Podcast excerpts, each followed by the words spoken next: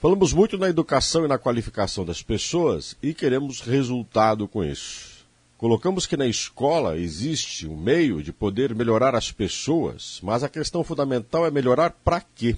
A educação tem um conteúdo a transmitir e transmissão de conteúdo melhora alguém. O bom educado na escola com boas notas, aquele que passou anos nos bancos escolares, costuma ter um comportamento mais adequado na vida costuma não estar envolvido tanto em problemas e atos ilícitos, infelizmente esta educação não melhora ninguém.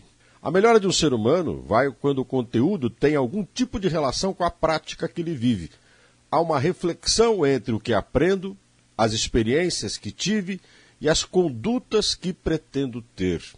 Quando observo a sociedade à minha volta e o conhecimento do qual eu, agora, tenho consciência e ciência, podem me ajudar a ter ou disciplina, ética, responsabilidade e consciência das consequências do que estou fazendo.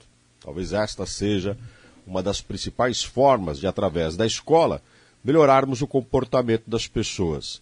Elas saberem que cada ato tem consequências e conforme nós racionalizamos nosso comportamento e observamos os desdobramentos das nossas ações ou não ações, podemos ter aí sim uma atitude um pouco melhor numa vida coletiva.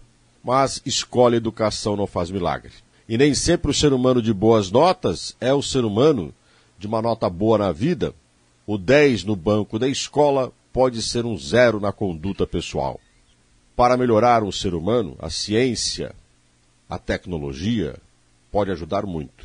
Mas se o ser humano não tiver capacidade de utilizar tudo o que sabe, aprende e sabe também usar e fazer para poder se responsabilizar pelos atos e ter consciência do potencial que tem e da responsabilidade que assume, de nada adianta educar.